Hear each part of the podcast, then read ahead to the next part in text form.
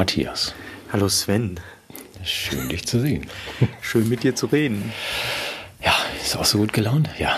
Boah, ich habe eine Laune. das war abgesprochen, oder? Boah, ich habe eine schlimme, schlimme Laune. Schlecht geschlafen. Mhm. Ja. Dann O bis O. Ja. Ja. Hat mir die Laune total verhagelt.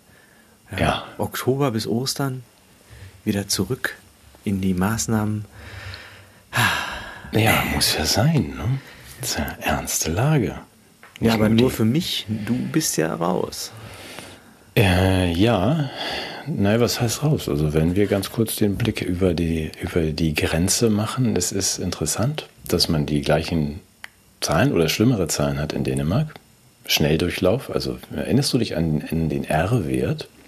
Das war so Nee, ganz was war zu das Anfang, bevor die PCR äh, Geschichte anfing, hatten wir den R-Wert, den Re Das also den war nach Reproduktions- Flatten the Curve, war das, ja, das war so in Flatten the Curve, dass man sagt, wenn diese ähm, Reproduktionszahl über 1 liegt, dann müssen wir alles flatten. Also wenn man sagt, einer äh, steckt mehr als einen an, ja. das, dann ist das natürlich gefährlich. Also dann sagt man, dann, dann werden ja alle krank. Und der R-Wert ist in Dänemark jetzt höher als 1. Das wäre hier sofort ein Grund, alles zuzumachen. Ähm, und die Dänen sagen, also die dänische Ministerpräsidentin hat gesagt, wir wollen, dass ihr den Sommer genießt und möglichst euch viel umarmt und ähm, Freude habt und euch küsst. Tatsächlich war das auch äh, die Botschaft. Ach, und du gehst jetzt zum Knutschen nach Dänemark. Genau, weil die eine Inzidenz von 5000 haben und sagen, wir werden gar nicht reagieren. Wir haben die gleiche Variante, aber davon wird man ja nicht richtig krank. Und wir gehen auch davon aus, dass also im Winter nichts, die Schulen und die Institutionen, die Restaurants nichts machen müssen. Wermutstropfen ist natürlich, wir werden eine neue Impfkampagne uns ausdenken oder anfangen, aber ähm, sie sind sehr entspannt. Und das ist, wenn du so sieben Kilometer hinter der Grenze bist wie wir, ist es schon überraschend, wie unterschiedlich man die, die Sachlage bewertet. Und ich teile eher die dänische Ansicht. Ja, lass, lass uns mal gerade das noch reflektieren. Ich war jetzt ja in Hamburg am Wochenende auf so einer äh, Tagung äh, von Menschen, die nicht nur rummotzen wollen, sondern die Welt auch irgendwie schöner machen. Ich möchte da nicht allzu viel verraten. Und einige davon sind extra aus dem Ausland gekommen und Ja. die haben gesagt, die haben immer den Eindruck, über Deutschland ist so eine Glocke. Irgendwie wie so ein, ein Diskursdom, der über uns errichtet wurde und äh, das spürt man, wenn man hier reinkommt. Geht dir das auch so, dass du sofort aufatmest, wenn du über die dänische Grenze bist und sagst, boah, hier ist wieder Luft und Leben? Ja, ich weiß ja dann, ich kenne ja dann die Dinge, die auf mich zukommen, so Holz durch die Gegend tragen und so. Deswegen ist ist die Laune nicht ganz so gut. Aber es, es scheint tatsächlich keinen zu interessieren. Nicht nur die Regierung. Ich habe dann auch gelernt aus den aus dem deutschsprachigen Nordschleswiger, dass wenn es was Ernstes gewesen wäre, hätte man um 20 Uhr abends die Regierung was sagen lassen. Denn da sehen ja alle fern und nicht morgens um 10. Also es war schon vorher klar, dass da wohl nichts Großes bei rauskommt. Außer wir werden weiter impfen, aus Gründen, die ich nicht nachvollziehen kann. Denn sie geben ja zu, dass die Impfung nicht besonders, ähm, also keine Ansteckung verhindert, aber halten noch fest an der Illusion, es würde den Verlauf ein bisschen milder gestalten. Woher sie das nehmen, weiß ich nicht. Also, also heißt, ne, wir haben aber auch erst ab Herbst dann die über 50-jährigen Risikogruppen, so Leute wie ich, werden dann nochmal angesprochen, ob sie sich nicht impfen lassen möchten. Und ich werde im Zweifel sagen, nö. Mal gucken, was dann passiert.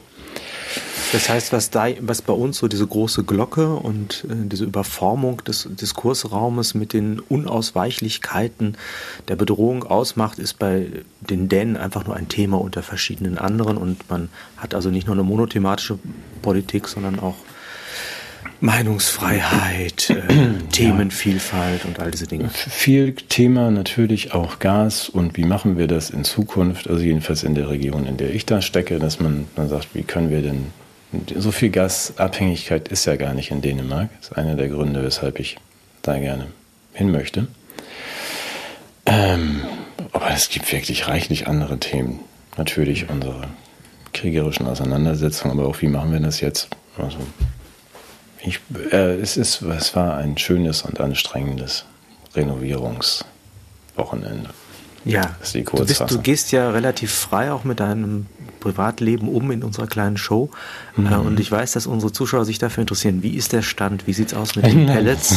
das interessiert gar keinen. Doch, ich, ich wollte, ich war, ich, ich war auf dieser Tag Baustelle. Briefe. Ja, ich war auf dieser Baustelle und dachte, ähm, erstens, ich sollte jetzt einfach kurz einen 10-Minuten-Beitrag machen und sagen, macht sowas nicht.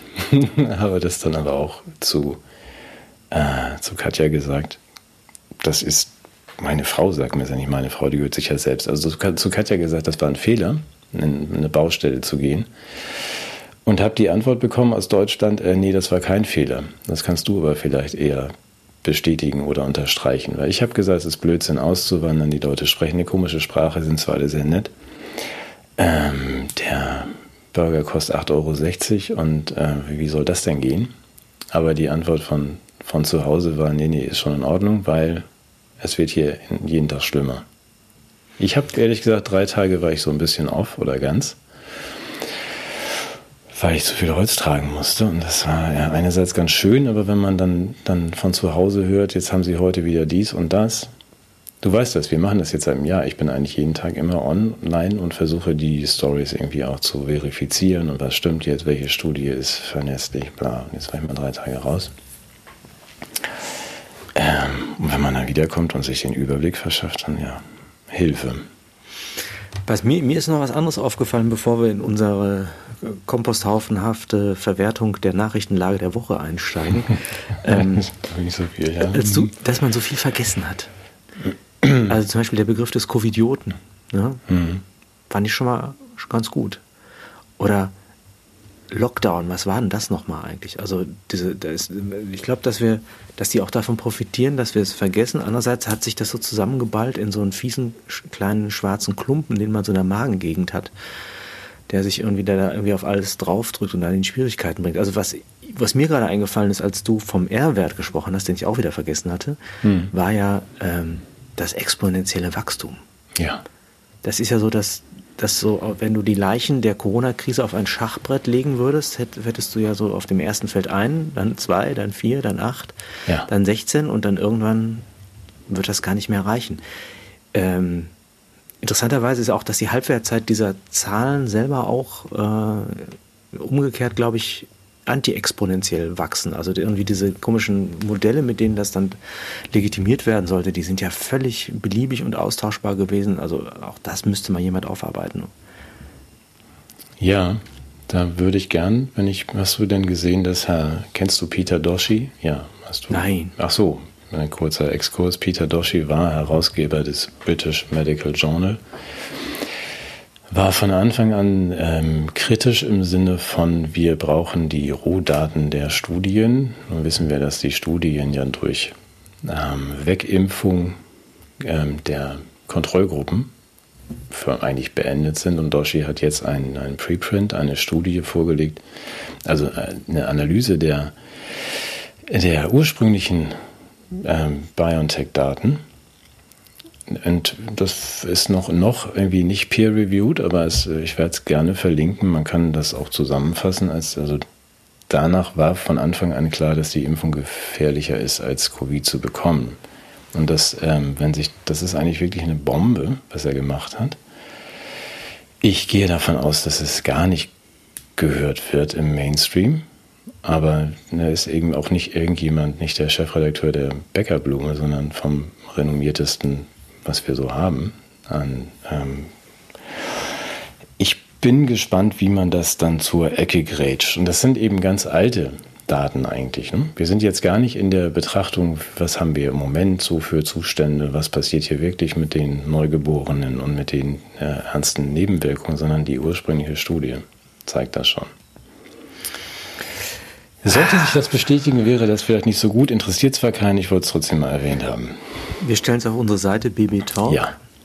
Und ähm, ich möchte eine kleine Schlussfolgerung daraus ziehen. Das würde doch bedeuten, dass diese Behauptung, wir sind in einer ungewissen dynamischen Lage, wir wissen nicht, was wir tun, aber das Virus ist gefährlich, Gröpatz, größte Pandemie mhm. aller Zeiten. Mhm. Der Impfstoff ist aber nebenwirkungsfrei.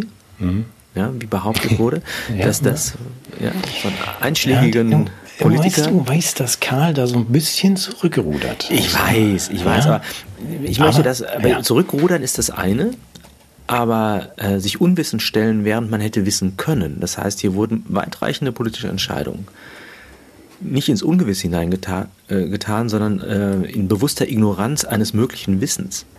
Mhm. Ja, das wir, ändert für ja. mich die Frage schon ein wenig. Da muss man natürlich, wenn du sich Doshi meinst, also dass diese Auswertung, da muss man insofern vorsichtig sein, weil es wohl sehr schwer war, aus den Daten überhaupt zu erkennen. Und die FDA, also die amerikanische Gesundheitsbehörde, hat es auch nicht gesehen, ähm, weil das wohl auch äh, geschickt formuliert war, mal vorsichtig gesagt, von der Firma, die das Zeug herstellt. Also das heißt, der Vorwurf an die Politiker muss äh, abgeschwächt werden, insofern als die Auskunftsfreudigkeit der Hersteller begrenzt der, war. Der Vorwurf an Karl ist überhaupt nicht äh, abzuschwächen, sondern in jeder Form zu stärken, wie, die wir nur können. Also ich meine, da haben wir einen Herrn, der, ne? der Satz kam ja von ihm, nebenwirkungsfrei. Mhm. Er hat einen eigenen YouTube-Kanal, wie du vielleicht gesehen hast. Ja, ich bin Abonnent, ich bin, ich bin Follower. Karl Text. Ja das ist doch mal ein Kracher.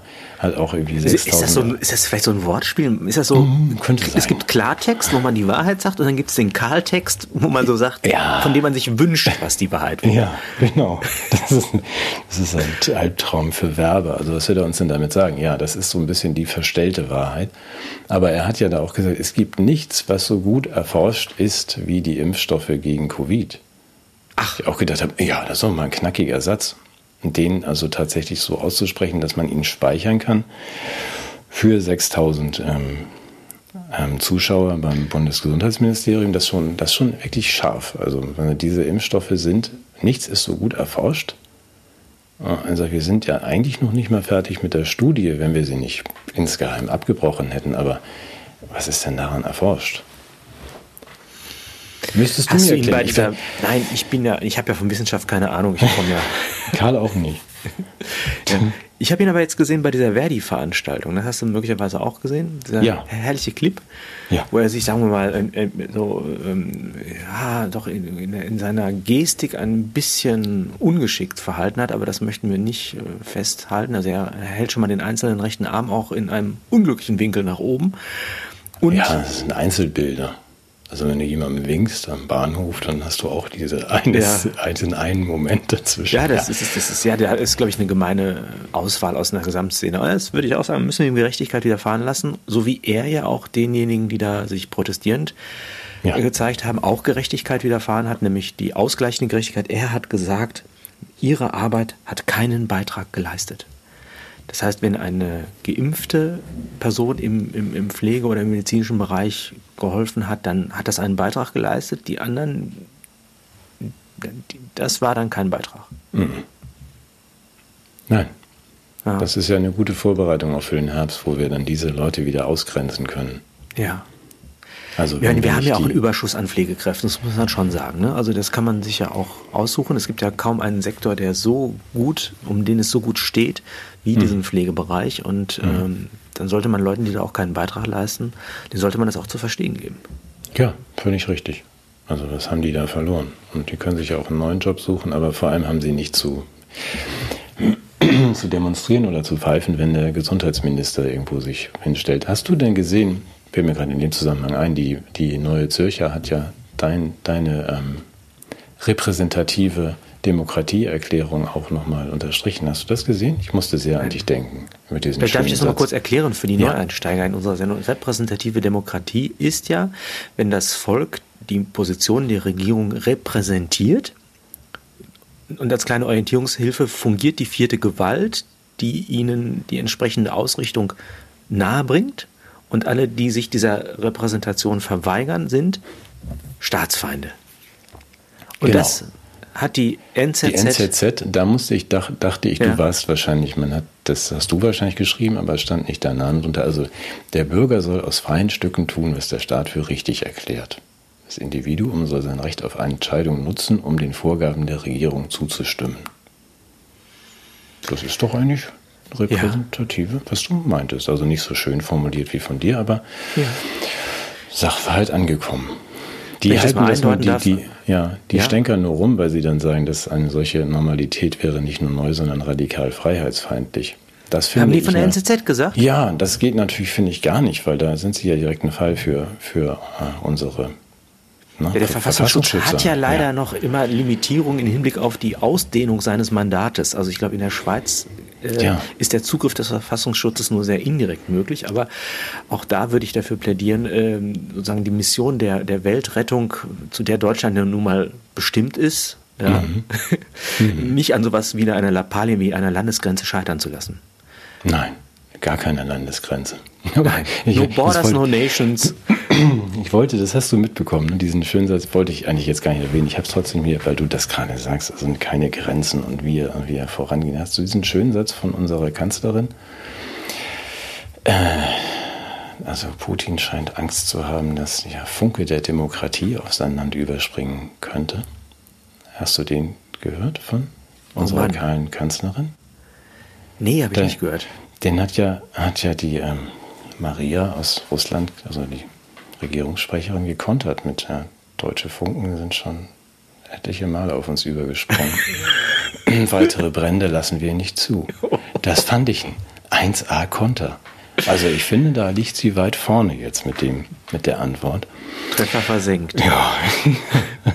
Aber gut, einer muss es machen. Macron kann es jetzt nicht mehr machen, jetzt muss ja einer vorangehen. Und wer sollte es anders sein als der Kanzler?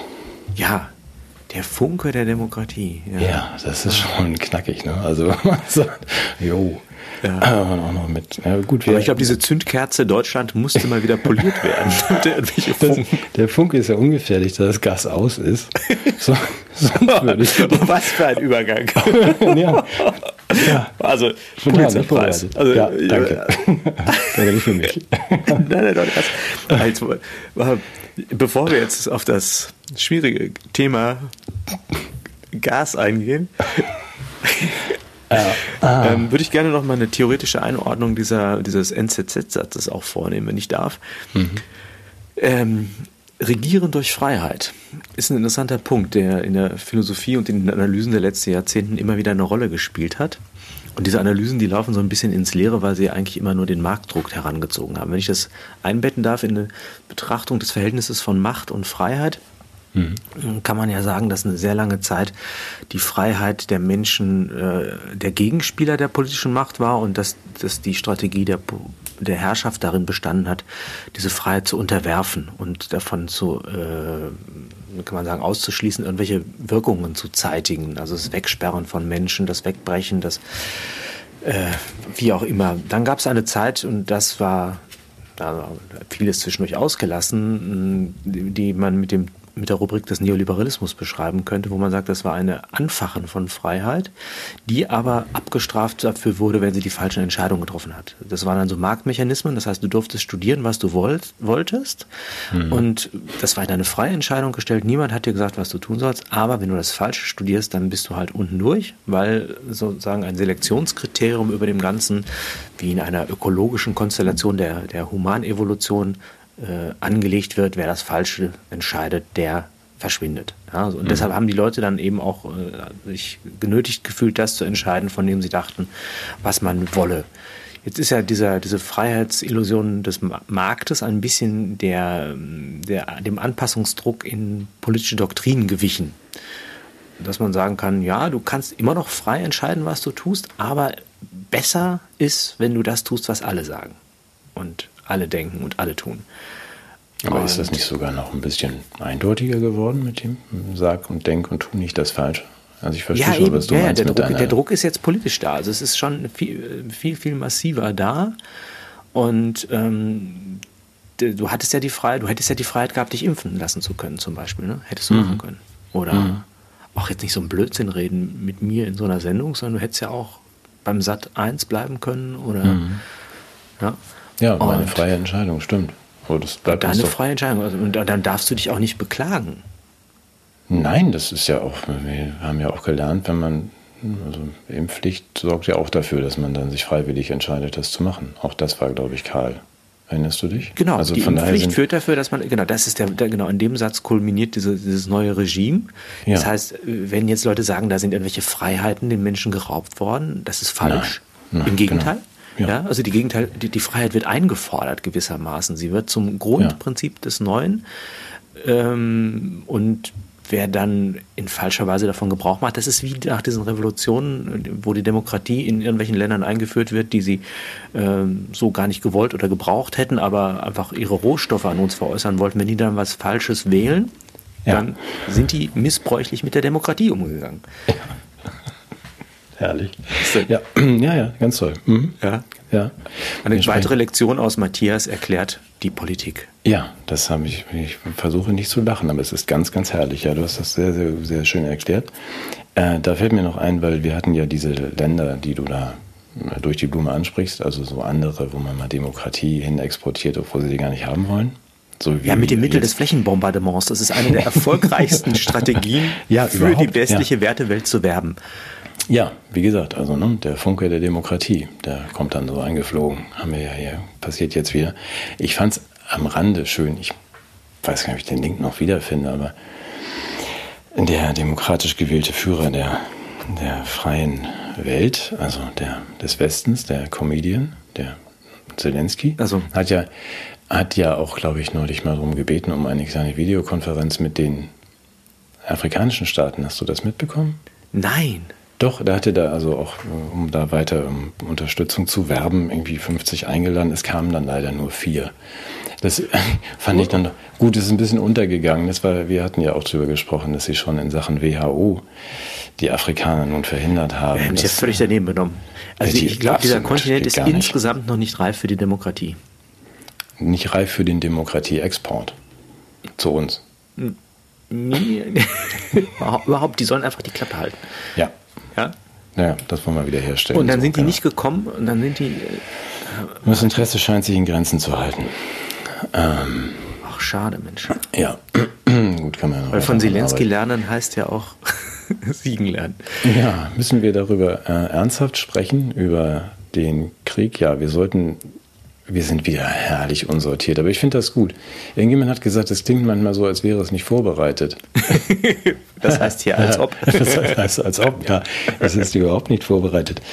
Aber es wäre ja ein eleganter Übergang zu dem eben schon versuchten, man kann ja gern zündeln, wenn das Gas alle ist. Ähm, dass man kurz den Schlenker doch noch macht über den Stand der Dinge in dem, ähm, dem armen Land, das wir da gerade in einen Krieg schicken und wir kämpfen ja auch bis zum letzten Ukrainer. Ich habe ähm, zur Kenntnis genommen, dass das Bruttoinlandsprodukt der Ukraine ungefähr ist wie das von Sri Lanka und dass dieses Land schon vor dem, was wir jetzt gerade da veranstalten, also unsere Hilfe sicherlich dringend gebraucht hätte. Ähm, umso schändlicher ist es, was wir da gerade veranstalten. Aber wahrscheinlich darf man das gar nicht sagen. Ja, da sollte man vorsichtig sein, insbesondere. Aber was mich wiederum freut, ist, dass wir bereit sind, ja auch ähm, kleine Einschränkungen und Nachteile zu ertragen, wenn es darum geht, einen höheren Zweck, ja, ein Ja. gutes Ziel zu verwirklichen. Und da in dem Zusammenhang, ich muss es einfach sagen, dieses EBGMS-Programm von äh, unserem, was? was? EBGMS. EBGMS. Ein bisschen Gas muss sein. Mann, den, ja.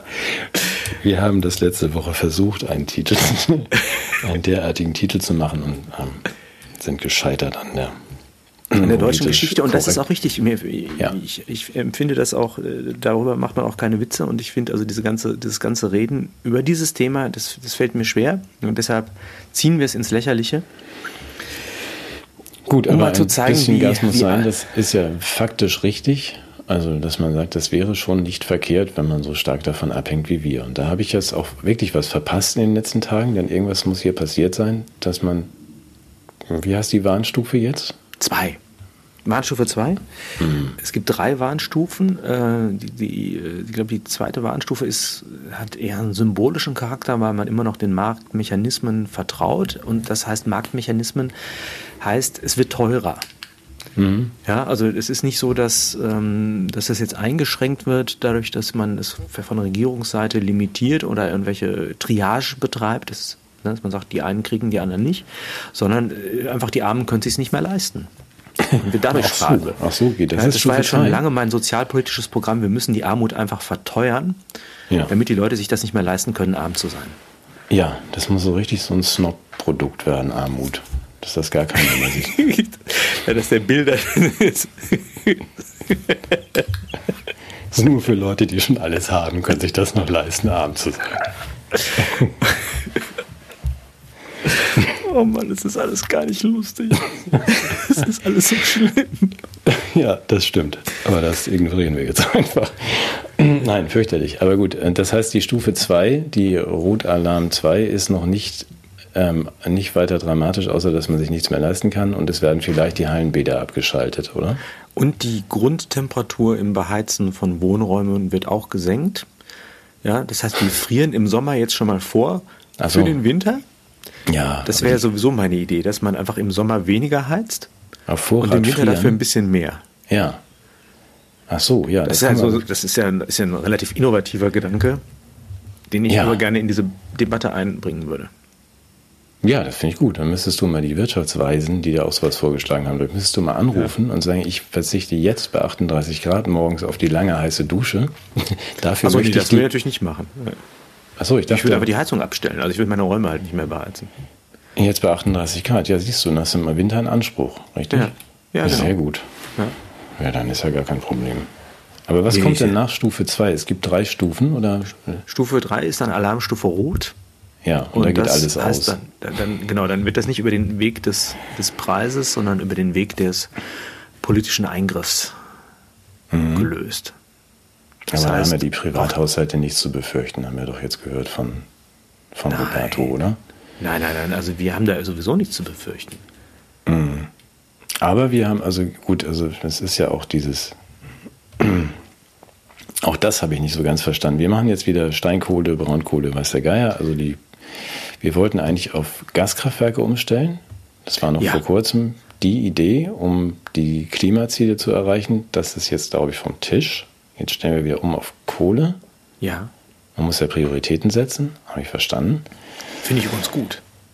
Dass wir wieder auf Kohle umstellen. Ja. Ich glaube auch, dass so eine Smog-Atmosphäre zum Beispiel ganz andere Wetterphänomene hervorbringt und auch möglicherweise sogar beim Energiesparen hilft, weil natürlich sozusagen die, die, Gesamttemperatur wird ja dann am Erdboden eher gehalten. Und möglicherweise ist es auch eine Prävention gegen das Ozonloch, das kann ja auch sein. Ja, super Ideen. Du solltest vielleicht nicht als Energieminister, Umweltminister, aber gut, vielleicht doch. Als Wissenschaftsminister dachte ich, wenn ich so viel Ahnung zumindest lustiger. Ja, Habe ich jetzt, habe ich dich nicht überzeugt. Also ich bin ja, ich komme ja aus dem. Ruhrgebiet und ich fand, ich fand, ehrlich gesagt, ich fand, ich habe geweint, als die Zechen geschlossen wurden, ganz ehrlich. ja. Weil, Also also, können wir ja wieder aufmachen, wenn da noch jemand nee, es, arbeiten die sind, möchte. glaube ich, alle geflutet. Ich weiß nicht, ob man das rückgängig machen kann. Ja, das ist aber auch so ein interessanter Punkt, wo ich dann Ja. davor sitze. Ich habe ja auch keine Ahnung. Also ich habe, weißt du mal, so ein Klima. Ja, aber das, das mit reden wir ja drüber, weil wir keine Ja. Ahnung haben. Das Nein, muss man sagen, das ist ja auch eine aber du Qualifikation. Weißt, du weißt, dass ich mich mal eine Weile damit beschäftigt habe, so ein paar Jahre mit diesem ganzen Klimathema und Ja. so. ne, Du erinnerst dich. Wenn ich dann ähm, den, den BWL-Abbrecher, wie heißt der, äh, Christian höre, da, der sagt ja, wir könnten ja die Atomkraftwerke länger laufen lassen. Das steht dann ja auch allen Ernstes auf der Bildzeitung, wo ich dann sage, wer, wer hat denn den ins Amt gelassen und wer hat dieses Mikro dahingestellt? Klingt ja gut. Ja, aber was denn schlecht daran? Finde ich super. Nein, ist ja im Prinzip Ein großer ja, Freund der Kernenergie. meines Wissens, ähm, ich möchte gern korrigiert werden per Mail massenhaft, ist es so, ähm, dass wir weder das Personal haben, noch die ähm, Brennstäbe, noch und wir haben auch der Industrie dafür, dass sie abschaltet, diese Kraftwerke, viel, viel Geld versprochen. Also den Betreibern. Und es ist ja nicht so, dass es wie mein alter kaputter Peugeot, den man vielleicht wieder heile kriegt, dass man jetzt so ein Atomkraftwerk, das im halben Jahr vom Netz gehen soll, jetzt einfach sagen soll, ach komm, ja gut, dann ne, ein, bisschen, ein bisschen die Wände zuspachteln und den Kühlturm und dann geht das Ding schon noch. das kann ich vielleicht bei meiner Hütte machen, aber Du meinst, das Also, wäre technisch gar nicht so einfach? technisch meines Wissens ist es einfach gar nicht möglich. Und das ist von daher eine populistisch-idiotische Forderung, dass man dann auf die Bildzeitung schreibt, Lindner sagt, lass uns doch noch ein bisschen mehr Atomkraft machen, weil dann alle dazu nicken, aber im Wissen, dass es gar nicht geht. Also du willst jetzt aber nicht behaupten, dass die Energiewende äh, übereilt, handwerklich schlecht gemacht und ökonomisch problematisch war. Nein, würde ich sowas sagen. Sie war also moralisch also, notwendig? Ja, genau, wie das moralisch äh, gereinigte Öl äh, aus Indien. Moralisch sind wir ganz weit vorne, aber ob uns ja, eben, das wenn wir es von Putin hält, kaufen, ist es kontaminiert mit, mit antidemokratisch, autoritär, faschistoidem Gedankengut und aus, der, aus Indien wird es dann anders. Und da sind auch die CO2-Werte ganz anders. Ja, aber das schließt jetzt mal kurz den Kreis zu der dänischen Nachrichtenlage, dass man sagt, die haben auch durchaus Fragen, wie können wir aus dem Rest Gas, das wir noch irgendwie verbrauchen, aussteigen mit äh, Fern- und Erdwärme und Windrädern und so weiter. Wir sind ja schon sehr weit vorne. Wenn dann die Freunde in Frankreich wieder sagen, wir haben das Problem insofern nicht, weil wir diese vielen Atomkraftwerke haben. Also es scheint doch, wenn man von draußen drauf guckt, ein sehr spezifisch deutsches Problem zu sein, dass man da wirklich, wirklich nicht so besonders smart sich in den letzten Jahren aufgestellt hat, um auf eine solche Situation wie sie jetzt eben kommt, überhaupt auch nur annähernd reagieren zu können. Ich mich überfordert das, oder ich verstehe das einfach nicht, was sie da. So das ist aber ein Missverständnis. Wir sind die Avantgarde, weil wir ja uns äh, der Schwerkraft des Realitätsprinzips entledigt haben schon. Mm. Und das überwunden haben mit einem Gestus moralischer Überlegenheit. Und das Schöne ist, wir sind da nicht egoistisch, wir wollen das nicht monopolisieren, sondern wir tragen das auch in die Welt.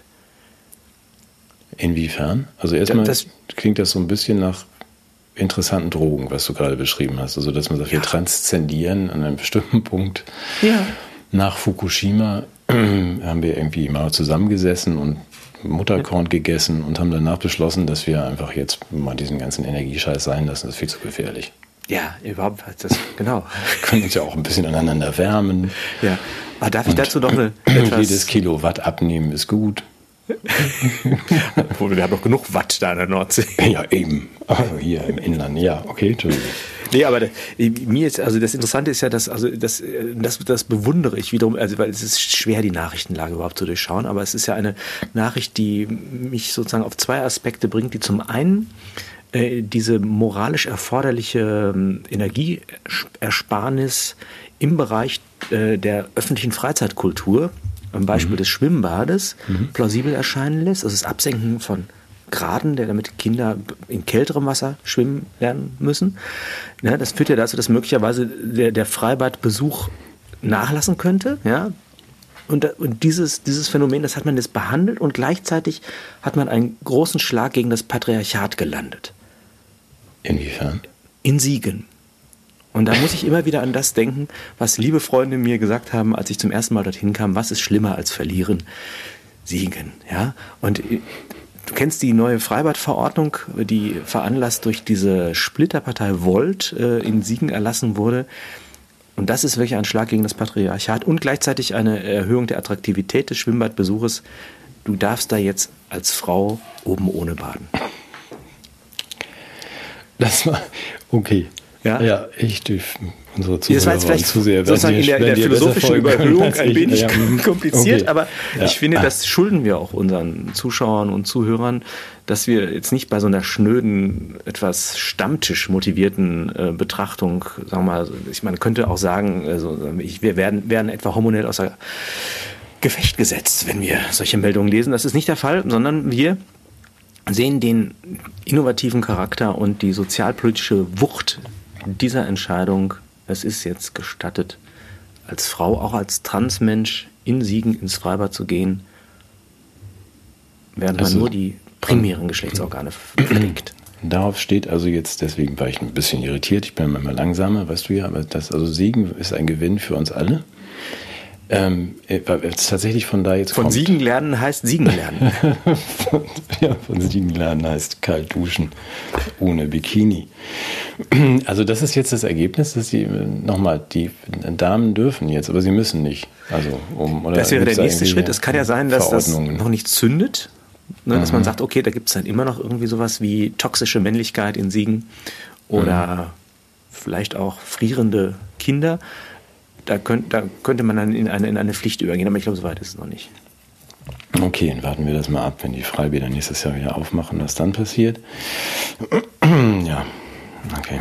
Hatte ich jetzt nicht umgehauen, die Meldung, aber ich, ich halte das doch, ist eine große Zäsur. Ja, das ist, ja. Ich müsste mal in die dänische Presse gucken, was die dazu so sagen. Habe ich bisher noch nicht viel gelesen, aber gut. Ja, gut, aber damit ist eines der wesentlichen Probleme doch gelöst. Ja, ja. ja. ja?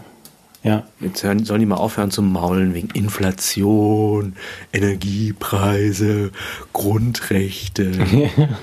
Sollen wir nach sieben Schwimmbad gehen, die Leute? Ja, Inflation. Wollen wir das noch ganz kurz, weil da ging mir so ein Gedanke durch den Kopf. Es ist so wie so ein, wir leben ja in dieser, in dieser Welt, wo die Industrien, die großen Industrien, so nacheinander die Hand aufhalten. Ne? Also jetzt erstmal war die Pharmaindustrie mit dem, mhm. äh, drücken Sie mir den Reibach mal hier rein in die Hand. Dann haben wir die Ölindustrie und die Rüstungsindustrie. Und ähm, bevor dann wieder Pharma kommt, ist ja, glaube ich, kurz dann die Phase, in der die Banken sich jetzt mal an uns gesund stoßen, oder? Habe ich das falsch verstanden? Du kannst das ja Den viel Zusammenhang besser. musst du mir erklären. Nein, ich bin naja, ja ökonomisch doch. relativ äh, ungebildet. Ähm, naja, es gibt ja zumindest. Was haben denn die Banken von der Inflation? Das ist, ja, das naja, ist doch Geldentwertung. Moment, Moment, dann sind die Banken doch, doch Opfer der Inflation. Ja, aber es gibt, ja, es gibt ja diese Zinserhöhung, zumindest in den Vereinigten Staaten, hast du mhm. ja mitbekommen, von so ein bisschen Prozente. Äh, was einerseits dazu führt, dass es wieder attraktiver wird, sein Geld nicht in den Dresdner Bank Dumbo zu stecken, sondern auf ein äh, Festgeldkonto, also was wieder vielleicht ein bisschen Zinsen dafür gibt. Mhm. Ähm, andererseits ist es ja so, dass dieser Leitzins förmlich auch draufgeschlagen wird, wenn du dir jetzt mal einen Kredit gönnst, gönntest. Und sei es nur ein Dispositionskredit bei deiner Bank. Was ja der eine oder andere Mensch in Deutschland tut, ne? Eben, weil, weil, weil man, damit man sich die Armut wieder leisten kann. Da meine ich der Zusammenhang zur Inflation, also dass man sagt, wenn die Preise so steigen, und das ist ja der Fall, dann gleichzeitig die Zinsen zu erhöhen, führt eben dazu, dass du sagst, ich kann mir jetzt also meine Erdbeeren nicht mehr leisten, ja, und muss mein Dispo überziehen, also vielleicht nicht für die Erdbeeren, sondern auch vielleicht einfach für die Heizung. Äh, und darauf sind die Zinsen gestiegen. Das kommt dann wiederum meiner Bank zugute, oder? Habe ich da was falsch verstanden? Und wenn man jetzt. Die sind hört, aber auch systemrelevant? Ja, sowieso alle sind, außer uns, sind systemrelevant. Ja. Aber wenn man sagt, also die Meldung fand ich insofern ganz spannend, dass 15 Millionen Leute, Deutsche, jetzt ihren Dispo in Anspruch nehmen müssen, wegen der Inflation. Da würde ich als Bank oder äh, Bank, Bank, Zentral-Dings auch sagen, lass uns doch mal die Zinsen erhöhen. Mhm. Jetzt muss man eigentlich nur noch die Wirtschaft ein halbes Jahr schrotten. Hat Chrissy äh, Lindner ja auch schon angedeutet, dass das. Entbehrungsreiche Jahre und so. Entbehrungsreiche Jahre, ja. Und wenn man dann sagt, ähm, ja, jetzt sind die Zinsen steigen und eure Arbeit ist weg und ihr müsst aber von irgendwas ja leben, essen und vielleicht sogar irgendwie tilgen und der Staat sagt, wir haben so viel wegen der Pandemie so viel aushalten müssen, wir können den Haushalt nicht noch weiter aufblasen, dann stehen die Leute wirklich da und sagen, ja und jetzt? Und das scheint mir dann, auch Banken finden es ja gut, dann ganz billig ganz viele Häuser zu schießen. Also das würde ich gerne mal in den nächsten Monaten.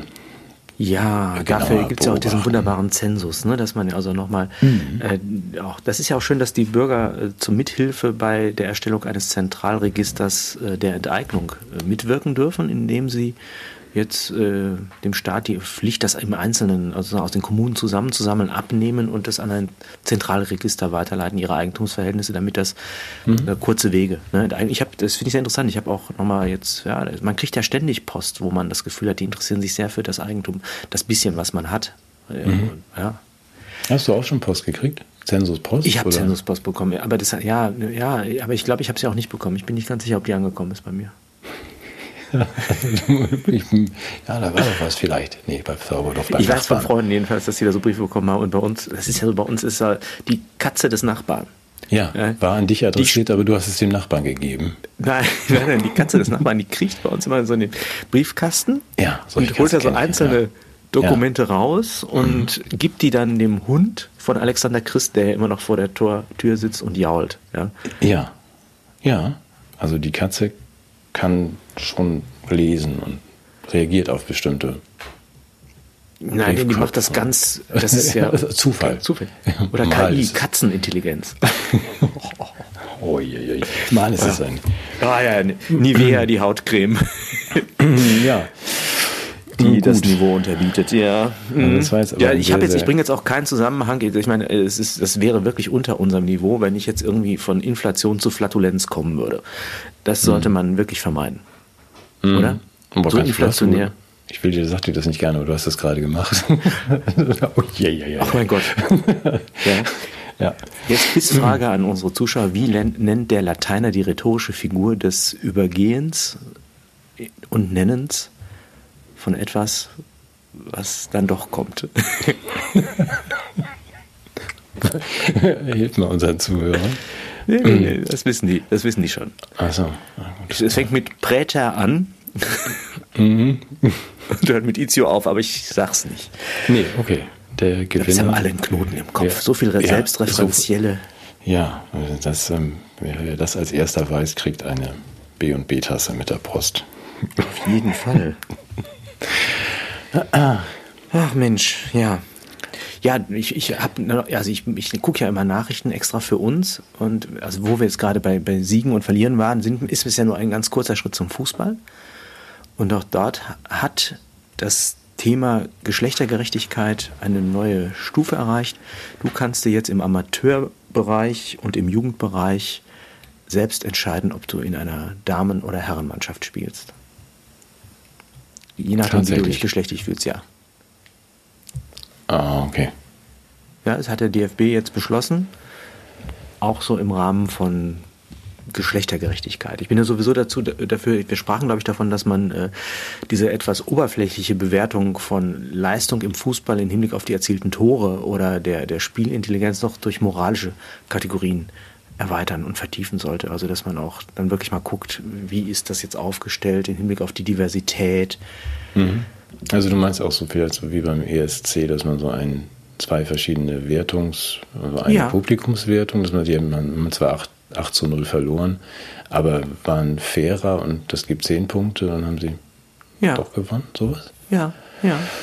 Schön. Das macht es auch für den Zuschauer attraktiver. Ich möchte ja gar nicht irgendwie jetzt spannende Strafraumszenen oder Torhüterparaden oder subtile Pässe sehen. Ich möchte nee. sehen, dass die knien. Ich möchte, dass die politische Botschaften von sich geben. Ja, und ich mhm. möchte auch einfach, dass die ganze, das ganze Spektrum der menschlichen Existenz möchte ich dargestellt sehen auf dem Fußballplatz selber und nicht nur diese doch sehr gleichförmigen, eher toxisch maskulinen, tätowierten, gut geföhnten, äh, athletisch gebauten, doch in einer, auch in einer gleichen Alterskohorte sich befindenden jungen ja. Personen. Das, das ertrage ich nicht mehr. Aber das würde auch heißen, dass man tatsächlich, aber das geht ja noch nicht, ne? dass man dann als älterer Herr mit behaarter Brust und Bikini, also bei den bei der B-Jugend mitspielt. Und weil man die schönsten Pirouetten kann, dann würden wir dann auch noch Spiele gewinnen, oder? Ja, auf also der Ebene der, der sportlichen Leistung wird das für Deutschland ja momentan schwer. weil wir sind ja die Avantgarde, ja, wir, wir gewinnen ja in moralischer Hinsicht. Ja, aber das scheint ja jetzt dann auch Anwendung zu finden im, ähm, im Sport, zumindest dann, wie du sagtest, in diesem Amateursport. Das führt ja erstmal dazu, dass die ganzen Bankdrücker aus der Jungsmannschaft dann zu den Mädchen gehen, oder? Ja, so Leute wie ich, die dann bei, bei der Wahl der Mannschaften immer übergeblieben sind. du spielst dann, Pfosten. ja.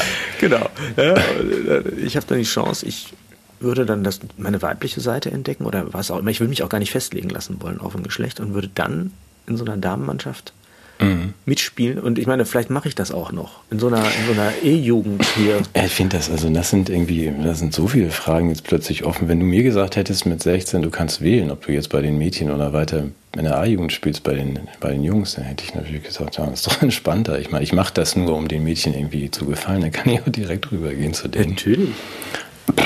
Herrlich ist auch ein großes Missverständnis, ist das Mädchen gefallen an Fußball finden. Aber ja, ich weiß, habe ich spät gemerkt. Ja, Gedichte auch nicht. Das ist nee, beides, beides probiert dann scheiße. Große, ja, okay. Also vielleicht jungen zu, also ich, wir haben glaube ich einen jungen Zuschauer in dieser Altersgruppe zwischen 16 und 23. Dem mhm. können wir den Tipp geben: Fußball und Gedichte sind es nicht.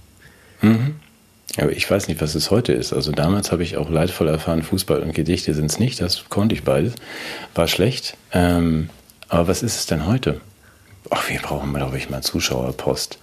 Ja. Falls jemand da draußen Leute kennt, die unter 53 sind,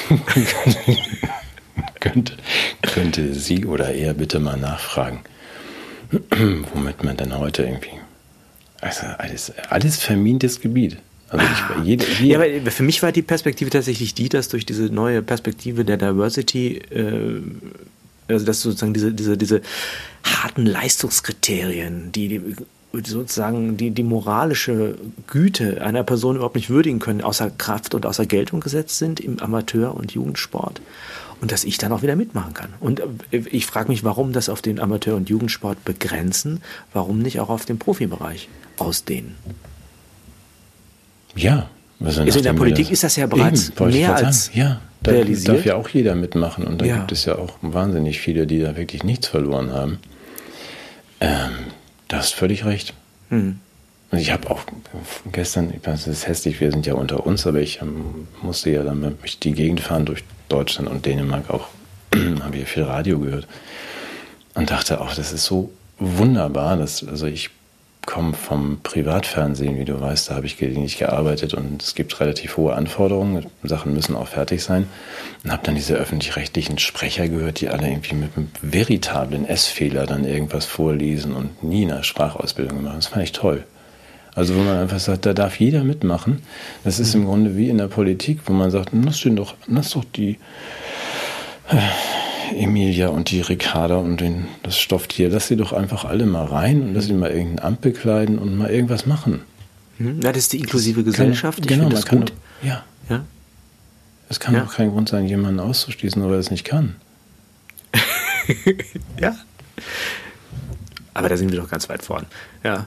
Also ja. ich meine, Disqualifikation durch Qualifikation könnte man es nennen oder mhm durch unqualifiziert sein in die Position kommen. Und das Bildungssystem ist ja schon umgestellt in diese Richtung. Da wird ja systematisch der Aufbau von Qualifikation, Bildung, etwas können äh, ausgetrieben.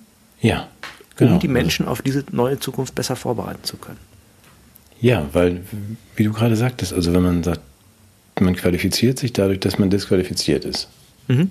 Und dann schafft man im Grunde in diesem System, das ist ja dein, dein Thema, Du hast das moniert gelegentlich in, den, in der Vergangenheit, also Pisa, Bologna und so weiter, dass man den mhm. Menschen jede Form von Wissen und Kompetenz austreibt. Ja. Aber jetzt ergibt es doch Sinn. Ich muss da meine eigene Kritik auch revidieren. Ich habe dazugelernt. Ich Eben. war noch jetzt sozusagen besessen von diesem äh, längst überkommenen Gedanken, dass Leistung möglicherweise nicht nur dem Einzelnen, sondern der Gemeinschaft dienen könnte, dass etwas Wissen, Orientierung und ja auch Urteilskraft freisetzen könnte, dass etwas Können die Menschen befähigen könnte, ihr Leben zu fristen und anderen etwas Gutes zu tun. Aber ich, Siehst du, ich jetzt, schwöre jetzt ab, ich schwöre ab. Jetzt wird es rund. Ich, ich, hätte eine ganze Generation in die Katastrophe geschickt, wenn ich diesen Gedanken weiter verbreitet hätte. Ja, ich finde das auch mal, nochmal, das ist dein Thema. Ich fand dein Kampf über die ganzen Jahre, also was du gemacht hast, soweit ich das verfolgt habe oder ich das weiß. Hast, du das verfolgt? Hast du mich zur ja, Kenntnis ich, genommen, bevor Ich habe dich zur Kenntnis, ja natürlich, oh, klar. Total, das, äh, das, Entschuldigung, ja. das interessiert jetzt niemanden, aber meinem Ego tut es total gut. Erzähl bitte. Naja, also einmal habe ich dann, ich habe ja auch gedacht, erstens weißt du, dass ich dich für einen sehr klugen Menschen halte und habe gedacht, das ist ja genau richtig, was der, der Burchard sagt. Wir können doch nicht Hast du auch Kompetenz abschaffen. Ja, ich war ja auch, natürlich bin ich auf dich reingefallen oder wir sind beide reingefallen. Wir haben den größeren Plan ja nicht verstanden. Nee. Aber jetzt zeigt es sich doch, dass es, dass es tatsächlich Methode hatte. Also wenn man jetzt sagt, mhm. das ist jetzt die Voraussetzung dafür, dass man überhaupt in, ein, in eine Beraterkommission, Elena hat übrigens einen Orden bekommen letzte Woche, die Büchs. Ja. Ähm, aber dass man überhaupt in eine einflussreiche Position kommt, dafür Welchen ist denn? die Voraussetzung kompetent, weiß ich nicht, bayerischen Hosenbandorden, keine Ahnung, irgendwas bayerisches.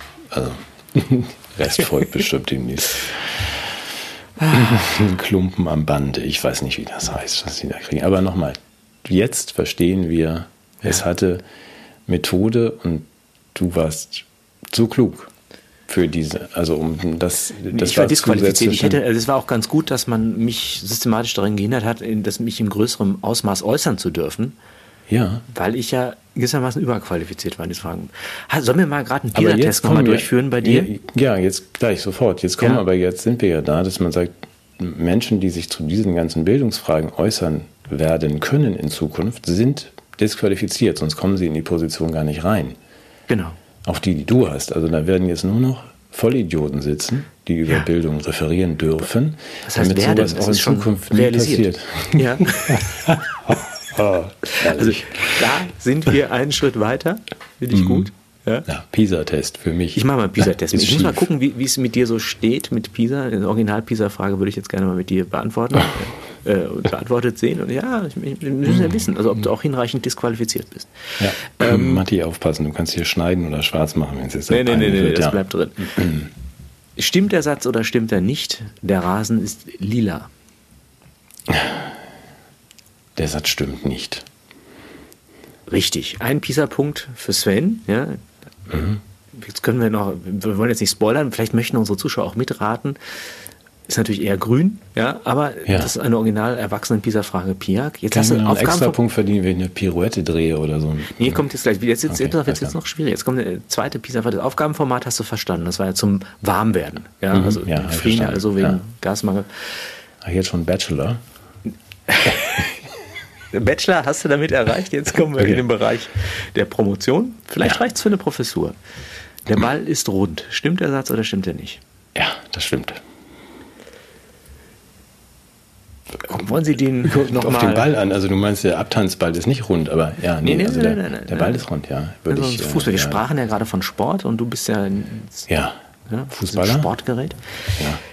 Ja, PISA-Punkte kriegst du. Mathematisch ist das aber falsch. Ah, weil äh, die Kugel als Idealkörper tatsächlich äh, darin besteht, dass du alle Punkte auf der Peripherie gleich weit entfernt hast vom Mittelpunkt. Bei jedem echten, realen, materialisierten Ball ist das nicht der Fall, weil der eher aus Polygonen zusammengesetzt ist und dann hast du Ja. eben nicht diese Idealfigur. ja. Kluge Mathematiklehrer verwenden in diesem Zusammenhang, glaube ich, auch den Begriff Icosaeder-Stumpf, der mir überhaupt nichts sagt, aber ich habe es mir gemerkt, weil es mich so beeindruckt hat. Was ich damit sagen möchte, die PISA-Punkte kriegst du für die Sepp Herberger Antwort. Und wenn du mit mathematischem Wissen kommst, ist das eine Hürde, die qualifizierte Menschen disqualifiziert und damit vom Bildungserfolg ausschließt. Das heißt, du kannst an PISA scheitern nicht aufgrund eines Mangels an Bildung, sondern auch aufgrund eines Überschusses an mathematischem Wissen. Ach so, also die Antwort, deine Antwort wäre falsch gewesen. Die mathematische Antwort ist falsch, die Punkte okay, gibt es für das Alltagswissen. Oh, ist das tatsächlich so? Ja, ja. Au. Und deshalb, das erzähle ich jetzt gerne auch noch, ich weiß, das habe ich an anderer Stelle ja schon gesagt, ähm, hat ein, ein lieber Freund, der Mathematikdidaktiker aus Frankfurt, der Peter Klein, hat ja mal eine PISA-formierte Zentralabituraufgabe einem unvorbereiteten neunten Schuljahr gegeben. Und tatsächlich haben die meisten dieser Neuntklässler diese Aufgabe gelöst und hätten damit ein Abitur bestanden, schon in der neunten Klasse. Und da sieht man mal, wie erfolgreich auch diese Bildungsreformen sind, weil man natürlich, also man könnte die Schulzeit verkürzen, man hat eine viel größere ja, Unbefähigkeitsfeststellung, also es geht ja um, äh, ja, das ist ja sozusagen die, die, die Prüfung, die da erfolgt. Jetzt könntest du möglicherweise fragen, als investigativer, investigativer Journalist, der du natürlich auch bist, woran lag denn das, dass die das alle bestanden haben? Waren die wirklich gut? Soll ich dir Ja. verraten, ja? Du, wirst mir jetzt möglicherweise, könnte man den Verdacht formulieren, du wirst ihn möglicherweise bestätigen, dass die Aufgabe nicht ähm, unbedingt schwierig war. Aber gut, vielleicht täusche ich mich. Na, ist, ist eine gewagte Hypothese. Ja, die würde man ja Die prüfen man, müssen. Müsste ja. man prüfen, ja. Äh, würde ich natürlich jetzt auch sagen, es dient ja der sozialen Gerechtigkeit auch, ne? Dass wenn Ja. schwierige Aufgaben schließen ja Menschen von der Lösung aus. Mhm. Deshalb spricht ja vieles dafür, dass man die ein bisschen lösbarer macht. Ja, äh, es ist so, dass die, das haben wir dann in den Korrekturbögen gesehen, ähm, dass die Lösungen einfach schon in den Aufgabentexten selber drin standen. Mhm. Ist doch gut. Ja, ja, wenn man, das ist ja dann diese, das ist ja auch dann diese, diese, diese Umformulierungskompetenz. Also wenn du einfach nur den, den Aufgabenblock abgeschrieben hättest, hättest du das bestanden. Ja, das ist. Das Witzige war noch ähm, Dazu muss man aber schreiben können. Oder werden da jetzt Rechtschreib-, Abschreibefehler nicht? Schreibhilfen. Schreibhilfen. Ach so, Und Rechtschreibfehler ja. dürfen nicht mehr bewertet werden. Also offen gestanden, das kann man natürlich noch ein bisschen fairer gestalten, indem man einfach im, im Kreissaal direkt so zum Abreißen die Abitur an die Wand hängt. Dann Ja, da können die Kinder ja auch nicht nachgreifen. Also müssten dann die Nein, aber die Mütter können ja ein, zwei mitnehmen. Ja. Dass man das vielleicht schon mal wenigstens abgehakt hat und sagt, deswegen wird jetzt keiner diskriminiert im Leben und in der Gesellschaft, weil er jetzt eben kein Abitur oder keinen Doktortitel hat. Das kann man doch direkt liefern. Ja, finde ich auch. Das wäre eine sozialpolitische Maßnahme, die, die, das ist so ein bisschen wie, wenn man ähm, Inflation hat, kann man Geld drücken. Mhm. Und wenn man ein etwas leistungsschwaches Bildungswesen hat, druckt man halt Zertifikate und verteilt die auch. Mhm. Und das ja, ist ermöglicht das ist worden durch diese PISA-Programme, ja. ja. Darf ich eine Pointe noch erzählen? Also ich unbedingt. damals aus meinem Irrglauben heraus wollte ich das skandalisieren und wir wollten das in einer Fachzeitung drucken und hätten dann gerne auch ähm, die Originalaufgaben verwendet, haben die das Land um Zustimmung gefragt, äh, in dem das gespielt hat. Und die haben uns das verweigert. Wir haben dann gesagt, okay, dann drucken wir halt leere Seiten und sagen, das Land ist mit der Publikation des Ganzen nicht einverstanden. Das fanden die nicht gut. Hm. Ja, ich hätte, ich hätte, das hätte ich, haben wir mehrfach gemacht und als eine leere Seiten gedruckt, wenn etwas äh, nicht sichtbar gemacht werden durfte. Und dann haben die gesagt, ja, dann druckt's halt, aber das, das war ein Einzelfall, das geht nur in Biologie, in Mathe geht das nicht. Da, die sind so schwer, die Aufgaben, dass da mhm. die Neunklässler scheitern werden. Tolles mhm. Beispiel. Dann hatten wir so eine Kurvendiskussion. Das ist interessant, die Aufgabenformate waren ja dann auch alle sprachlich.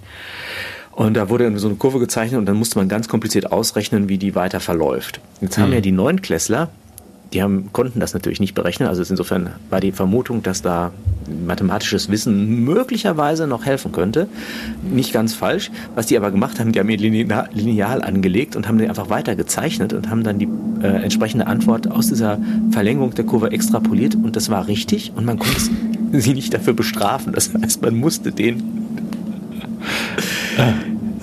ja, und das ist, finde ich, wunderbar, weil das wirklich, das ist ja so eine Win-Win-Win-Win-Win-Situation. Also alle profitieren davon. Die Bildungspolitik, die Eltern, die Kinder, die Wirtschaft, die Kultur. Wir haben unglaublich viele Akademiker und ähm, jetzt damit das nicht missverstanden wird, also ich habe überhaupt nichts dagegen, wenn Menschen Akademiker werden. Also ich selbst verdanke meine eigene akademische Konstellation dem Ausbruch meiner Mutter und meines Vaters aus dem Arbeiter- und Bauernmilieu in die Sphäre des Akademischen. Das war möglich. Mhm. Damals noch auf diesem etwas, wie kann man sagen, äh, sozial kontraproduktiven Ticket der Leistung. Ja, das war das natürlich echt, ja, echt steiniges schwierig, Ticket. Ja? Ne? Mhm. Und ich denke auch, Bildung könnte dazu dienen, Menschen stark zu machen, Hürden zu nehmen. Ja, und das heißt, wenn man entsprechend trainiert ist, schafft man auch hohe Sprünge. Ja, Finde ich nicht verkehrt. Was ja. die heute machen, ist, dass sie die Hürden halt niedrig machen, damit da auch jeder drüber kommt. Und ja, das, ähm, das, das, und das fügt sich jetzt für mich zusammen in ein wunderschönes Bild einer Nation der Dichter und Denker, die jetzt übergegangen ist in die Inflation von, von Zertifikaten. Das finde ich gut. Mhm.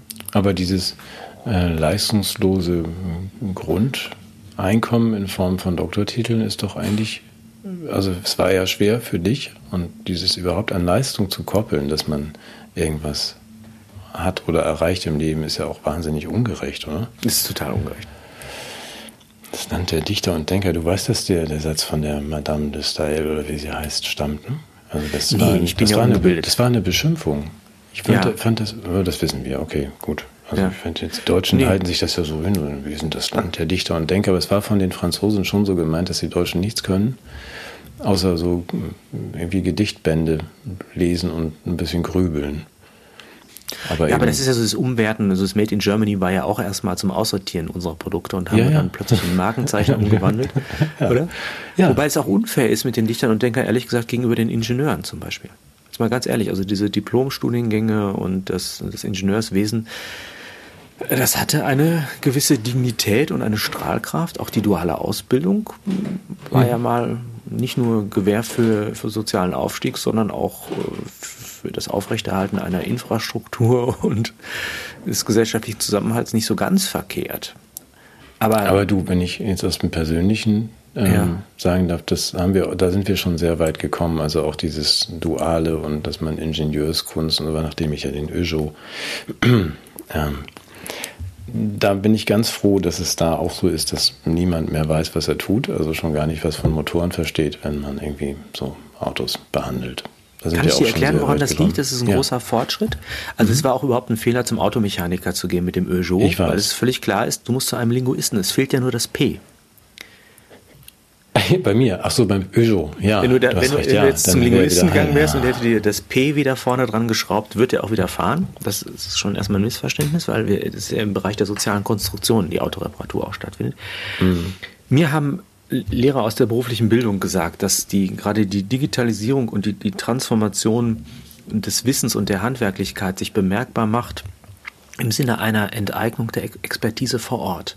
Also früher war das so, du hattest ein kaputtes Auto, hast es in die Werkstatt gebracht und da war mhm. jemand, der dieses, wusste, wie dieses Auto funktioniert und hat das dann mit den zur Verfügung stehenden Mitteln repariert und dich wieder an den Start gebracht. Ja, das, ja. das ist ja oldschool. Ja, das ist ja, das muss ja überwunden werden durch diese ganzen, wie heißen diese mechatronischen äh, Berufsbilder, mhm. deren wesentliche Aufgabe ja, glaube ich, darin besteht, einen Diagnosestecker in dieses Auto zu stecken. Hat dann, dann Peugeot überhaupt einen Diagnosestecker? Wahrscheinlich hat ja, er das. Ja, ja. Hat, hat Doch, er, das ja? hat er, ja, ja. Hat er und dann den auslesen und dann den. Abgleich mit der Herstellersoftware die entsprechenden Teile dann auch einzubauen. Mhm. Und das ist ja dann gewissermaßen ist ja dann der, der, der Mechatroniker eigentlich nur die, das Interface des Algorithmus zur Realität, das im Moment noch nicht ersetzt werden kann mhm. durch Computer. Und auch da habe ich jetzt gehört, dass es so, dass es diese VR-Brillen geben soll, dass in bestimmten Bereichen der, der Expertise eben nicht mehr äh, der, der Mensch vor Ort befähigt wird, Dinge zu beurteilen und sie Lösungen zuzuführen, sondern dass er dann einfach nur ähm, durch, durch Fernsteuerung und das, was er in seiner eigenen Kamera dem, dem Experten beim Hersteller zeigt, dann äh, zuführt äh, zum ausführenden Organ wird. Und das ist natürlich eine Monopolisierung von Expertise die nach alten Gesichtspunkten, die ich ja fälschlicherweise noch vertreten habe, ja eigentlich zur Schwächung auch von Autarkie und, und Handlungsfähigkeit einer Kultur führen könnte, heute mhm. aber natürlich eher karriereförderlich ist. Ja, aber ähm, nicht weder gut für die Kultur noch für ähm, meine Fortbewegung und Mobilität noch alles andere. Weil was du gerade beschreibst, gilt ja für alle Bereiche. Mhm. Ne? Nicht nur für den Peugeot, wo dann irgendwie der Experte irgendwie in, in Worms sitzt oder sonst wo und irgendwie mit der, mit der, äh, mit der Brille seines Mechanikers und dem Lesegerät Daten anguckt, dann etwas beschließt, was mein Auto noch kaputter macht. Also das hast du ja irgendwie dann auch in allen anderen Bereichen. Ich habe das mhm. P übrigens gerade wiedergefunden auf meinem Schreibtisch. Ernsthaft? Zeig mal mhm. halt mal hoch. Ja, das wird, sich wieder, wird ja wieder keiner sehen können, aber vielleicht doch. Ich weiß nicht, ob man das schafft. Bisschen weiter weghalten. Ne? Ja, ich beschreibe das jetzt mal für unsere Podcast-Zuschauer. Sven hält es viel zu nah an die Kamera, dass der Autofuchs das überhaupt nicht hinkriegt, weil er natürlich, ja, und jetzt sehen wir hier ein süßes kleines P. Ja, ja schraubt's an und dann, ist, dann, dann läuft der Laden. Nein, aber das ist also, wir wollen jetzt hier nicht zu viel über mein, mein kaputtes Auto reden, aber es ist wie mit den Ärzten und wie mit anderen Algorithmikern, die dann irgendwie und Experten, mhm. dass man tatsächlich sagt, der Sachverhalt ist sehr, sehr einfach aber es wird dann auch völlig verstellt durch das, was passiert. Tatsächlich hat dieses zwölf Jahre alte Auto auch so, eine, so ein Dings, was man da Analyse-Tool reinsteckt. Ich mhm. treffe ja jetzt dauernd den ADAC, die machen das auch. Äh, der Sachverhalt ist aber leider viel einfacher. Also wenn man ein altes Auto irgendwie, es ist so wie, wie im Krankenhaus. Das ist ganz herrlich, wenn man sagt, oh, wir können dem mal einen Ölwechsel und dann gießt jemand da zwölf Liter Öl rein und vielleicht auch noch das Falsche. Dann hast du das Auto kaputt dann würde ich als ähm, Laie sagen, vielleicht hängt das zusammen. Ach, du hattest dann einen Behandlungsfehler. Ja, so ganz einfach. Wegen, äh, wegen des aber, ja, das musst aber du jetzt auch wiederum das verstehen. Wird nicht, das wird nicht ausgelesen, verstehst du? Das ja. liest dann also dann der Facharzt, liest dann irgendwie an deiner linken Herzkammer aus, dass da eine Zündspule in deinem Herzen kaputt ist und ersetzt die und nicht etwa das naheliegende Problem, das du irgendwo sind wir da auf eine Grundstruktur unserer äh, neu anbrechenden Kultur gestoßen, möglicherweise, dass wir, wie ich es beim letzten Mal schon gesagt habe, endlich dem Gedanken der Aufklärung gerecht geworden sind, wage nicht dich deines Verstandes ohne die Anleitung eines anderen zu bedienen. Das gilt jetzt eben nicht nur im Bereich der Automechanik oder der Medizin, sondern auch in der Politik. Ja, das, das ist, deshalb ist ja also meine, je weniger eigenen Verstand du ja mitbringst, umso weniger läufst du ja auch Gefahr, dich dessen bedienen zu wollen. Ja, aber das ist da haben wir tatsächlich mal was gefunden, nicht nur im ah. Peugeot-Motor und in der Politik, sondern obwohl das offensichtlich jedoch direkt vor unseren Augen liegt, schaffen wir es das irgendwie ganz elegant im Vertrauen auf die Algorithmen und Experten ja. nicht zu sehen. Ja, und wir sehen ja den großen Vorteil zum Beispiel auch bei der Impfstrategie. Ja. Ja, das heißt. Auch da, ja. Ja, also also die Durchführung der, der wirklich nebenwirkungsfreien Impfung mhm. ist ja gerade deshalb möglich, weil man sich nicht von diesen altertümlichen äh, Phänomenen, die in der Realität passieren, irritieren lässt. Eben, also was du vorhin, der Kreis schließt sich zum Anfang, also diese Leichenberge auf den Straßen, die ja nicht da sind, dass man sagt, ah, es kann nicht so einfach sein. Es kann nicht so einfach sein, wie die Realität ist. Es, es, es, kann nicht sein, dass wir gar nicht so ein großes Problem haben oder hatten mit dieser Krankheit oder Nee, das ist auch falsch. Das, ja, ja, ja, okay. Oh Gott, jetzt, wenn wir das zu Ende denken, dann, nee, kommen wir, dann, dann, kommen wir in großen Widerspruch mit uns selbst, weil dann, ähm, ja, nee. Du, am Ende wir sollten das unseren Zuschauern ja, ersparen. Ja, die, nee, werden zu Außenseitern. Ja, wenn sie einfach das Offensichtlichste plötzlich sehen. Ja. Das, das wollen wir nicht. Vielleicht machen wir das mal gesondert. Also, dass man, könnte man auch auf ganz komische Ideen kommen. Oh, nee, hör, hör bloß auf, hör bloß auf. Oh, ja, hör mal.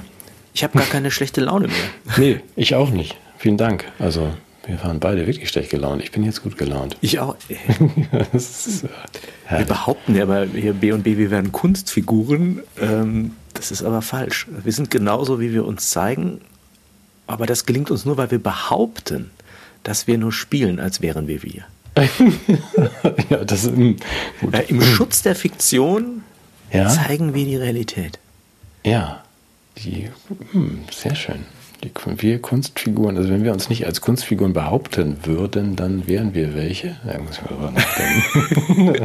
Kannst du mit Herrn Haribo nochmal drüber sprechen? Ja, Herrn Haribo, den besprechen wir. Ich gehe jetzt schwimmen.